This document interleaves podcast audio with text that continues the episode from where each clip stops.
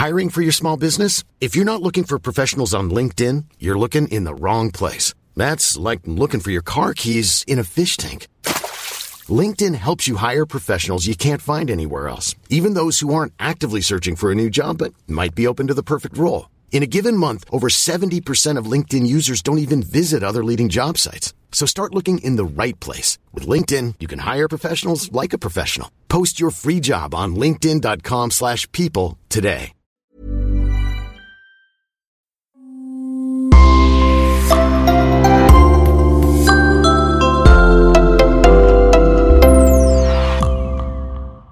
Bonjour et bienvenue à tous. L'affaire que nous allons traiter aujourd'hui est celle du tueur aux mains nues qui a sévi dans le 12e et le 13e arrondissement dans la région parisienne pendant les années 90.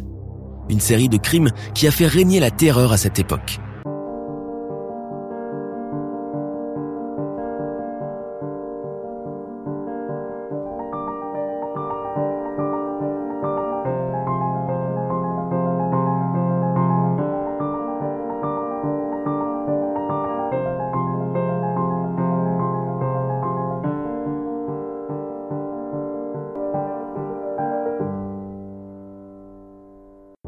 20 avril 1996, comme à son habitude, un libraire de quartier se rend dans son magasin vers 6 heures du matin. Pour cela, il emprunte la porte de derrière de l'immeuble et entre dans le vestibule. Mais ce jour-là, rien n'est normal. Il remarque du sang partout. Il suit les traces et découvre une femme à moitié nue et allongée sur le sol. Ses vêtements sont déchirés et le visage tuméfié par les coups est méconnaissable. Il appelle sur le champ la police et les ambulanciers arrivent. La dame est à moitié inconsciente. Elle ne se rappelle de rien. Elle donne quand même son nom et l'adresse de son appartement à deux pas d'ici. Elle s'appelle Danielle Batty. Elle a 35 ans et c'est une honnête femme qui travaille comme secrétaire dans une entreprise d'import-export. À l'hôpital, où elle est emmenée pour les examens nécessaires, on constate qu'elle n'a pas subi d'agression sexuelle, mais qu'elle souffre de plusieurs fractures au visage et d'un sévère traumatisme crânien. La police interroge les habitants de l'immeuble où elle a été trouvée. Rien de probant. À part des cris entendus vers 2 heures du matin, personne n'a rien vu. Il n'y a donc que Daniel qui peut raconter ce qui s'est passé.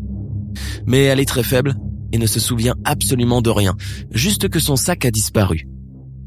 Elle s'en mêle ensuite les pinceaux et commence à parler d'un certain Roger avec qui elle a passé la soirée. Elle se souvient vaguement que ce Roger a été insistant. Il voulait coucher avec elle. Puis, c'est le trou noir.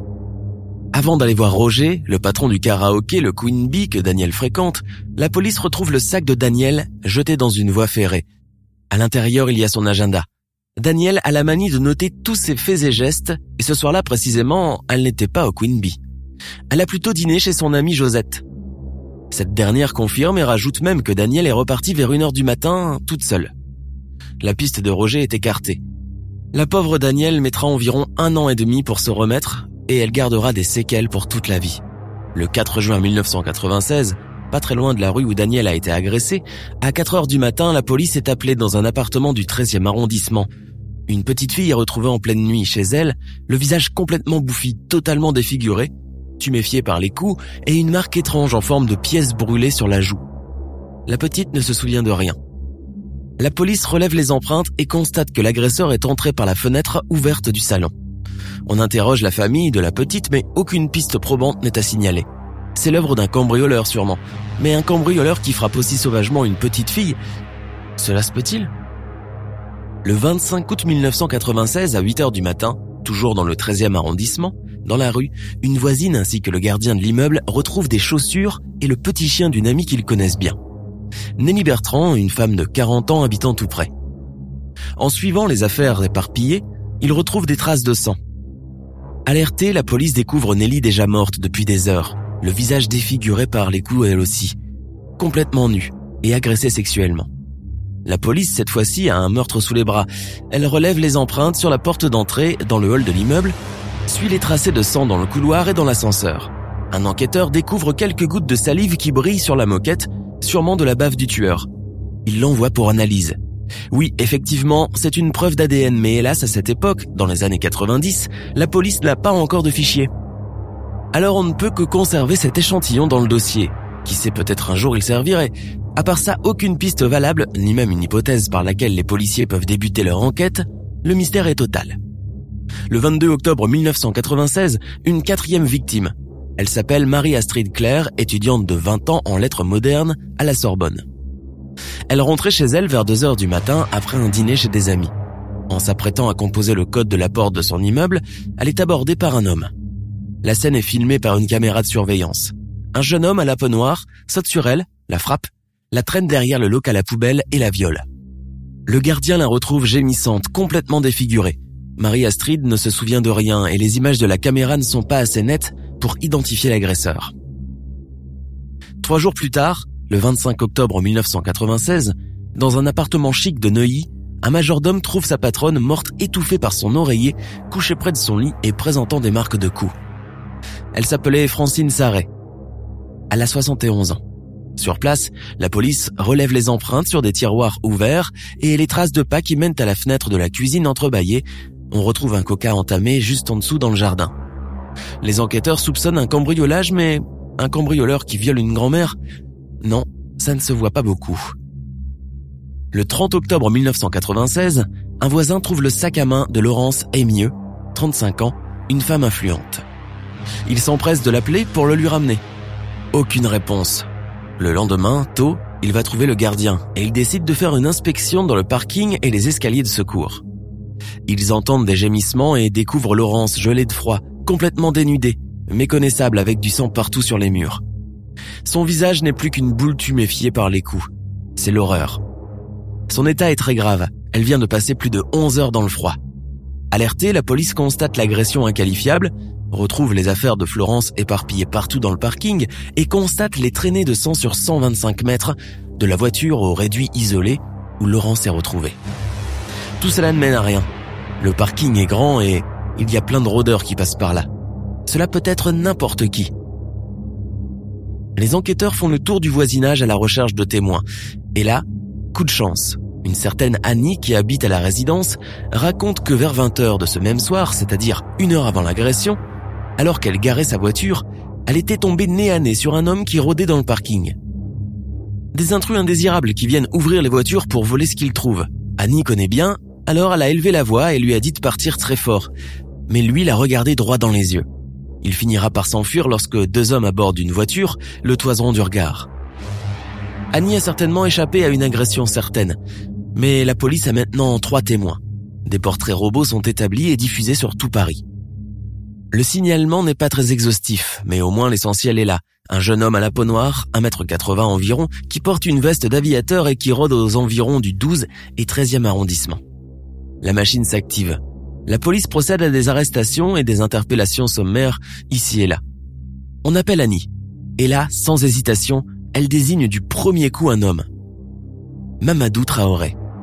Mamadou est délinquant de 23 ans qui a déjà un casier judiciaire bien rempli.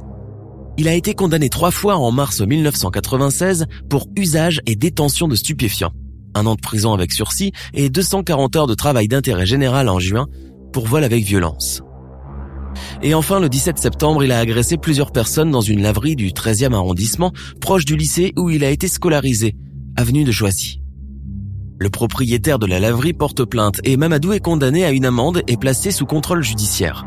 Il doit donc aller pointer régulièrement à la police ce qu'il n'a pas fait. Un mandat d'arrêt avait donc été délivré contre lui bien avant son arrestation. La police a tout le temps nécessaire pour l'interroger et le confronter à toutes les agressions. On sort l'ADN, la salive, les empreintes digitales. Tout correspond, c'est donc bien lui qui a agressé toutes ces femmes. On l'emmène au quai des Orfèvres. Les enquêteurs ne veulent pas en rester là, ils cherchent à obtenir des aveux. Le commissaire essaie de mettre en confiance Mamadou, discute avec lui d'Afrique et de football, lui amène sa maman avant de mettre les agressions sur le tapis. Mamadou slalome un peu entre mensonges et tergiversation, mais finit par tout avouer. Le 7 février 2000, le procès de Mamadou Traoré débute à la cour d'assises de Paris. La salle est pleine, les victimes sont assises au premier rang. On ne s'attend pas à grand chose de lui, car il a déjà tout avoué. Mais à la stupéfaction de tout le monde, Mamadou veut prendre la parole. Il sanglote face à ses victimes et s'excuse de la façon la plus incroyable qui soit. Oui, c'est bien moi. J'ai bien commis tous ces actes graves, mais croyez-moi, c'était contre ma volonté. Mes parents m'ont emmené voir un sorcier en 1995. Le marabout m'a donné un gris-gris maléfique qui me pousse à frapper. Je ne l'ai pas fait exprès, je ne peux qu'avouer. La salle tombée dans la consternation n'arrive pas à assimiler ce qui se passe. Mamadou invoque la sorcellerie comme circonstance atténuante. Sa mère en rajoute une couche dans la stupéfaction générale. Mamadou était mort-né à sa naissance et ma sœur aînée a pratiqué des rites vaudous pour le ressusciter. C'est l'enfant du diable. Cette thèse de maraboutage ne peut être prise au sérieux. La justice ne croit que dans le rationnel et le concret, alors on appelle des psychiatres à la rescousse pour déterminer si Mamadou est responsable pénalement. L'expert psychiatrique Michel Dubec explique que Mamadou a une personnalité psychopathique. Il a dû subir un déséquilibre psychique.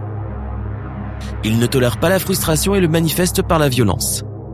L'alcool et la drogue empirent la situation. Il se penche sur son passé et découvre une enfance instable. Depuis la maternelle, tantôt il mord sa maîtresse, tantôt il fait preuve de gentillesse. À 15 ans, il côtoie les bandes du quartier, vol et violente à tout bout de champ. Suite à une agression dans le métro, un juge l'envoie dans un foyer pour adolescents. Là, les éducateurs détectent chez lui une forme de personnalité différente. Il parle comme si ce n'était pas lui. Il entend des voix. Il devient violent sans comprendre pourquoi. Il parle d'envoûtement et de possession. Dépassé, les éducateurs proposent aux parents de le ramener au Sénégal. Il y passera cinq ans. On tentera de le rééduquer et de le désenvoûter, mais sans succès. En 1994, il est de retour en France pour effectuer son service militaire, mais on le réforme car il est atteint du sida. Il l'a chopé en Afrique. Il consomme de plus en plus de drogue et entre en conflit avec son beau-père. En mars 1996, sa mère le met à la porte. Il tente de se défenestrer du sixième étage de l'immeuble. Moins d'un mois après commence la série des agressions. Devant le juge, l'expert psychiatrique est formel. Certes, on peut expliquer que Mamadou a subi un choc quand il a découvert sa séropositivité et quand sa mère l'a rejeté. Mais Mamadou n'est pas un malade mental. On le déclare pénalement responsable et on le juge pour ses actes criminels. Le 15 février 2000, il est condamné à la réclusion criminelle à perpétuité, assorti d'une peine de sûreté de 22 ans.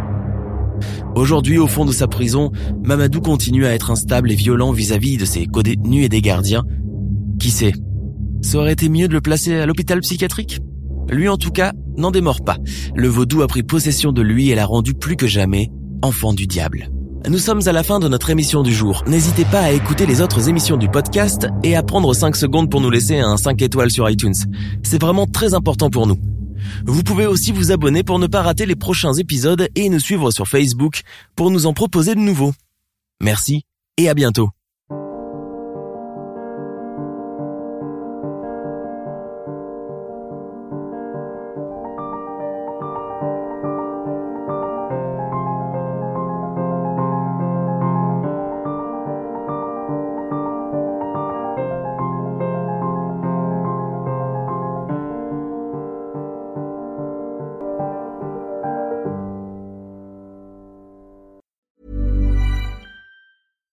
When you make decisions for your company, you look for the no-brainers. And if you have a lot of mailing to do, stamps.com is the ultimate no-brainer. It streamlines your processes to make your business more efficient, which makes you less busy.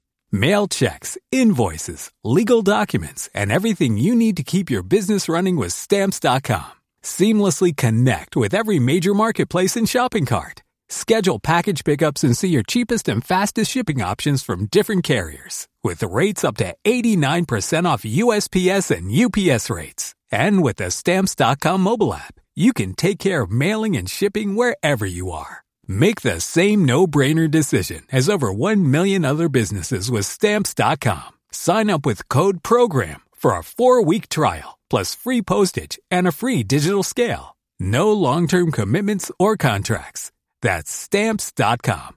Code program. When you need mealtime inspiration, it's worth shopping Kroger, where you'll find over 30,000 mouthwatering choices that excite your inner foodie. And no matter what tasty choice you make, you'll enjoy our everyday low prices, plus extra ways to save, like digital coupons worth over $600 each week. You can also save up to $1 off per gallon at the pump with fuel points. More savings and more inspiring flavors make shopping Kroger worth it every time. Kroger, fresh for everyone. Fuel restrictions apply.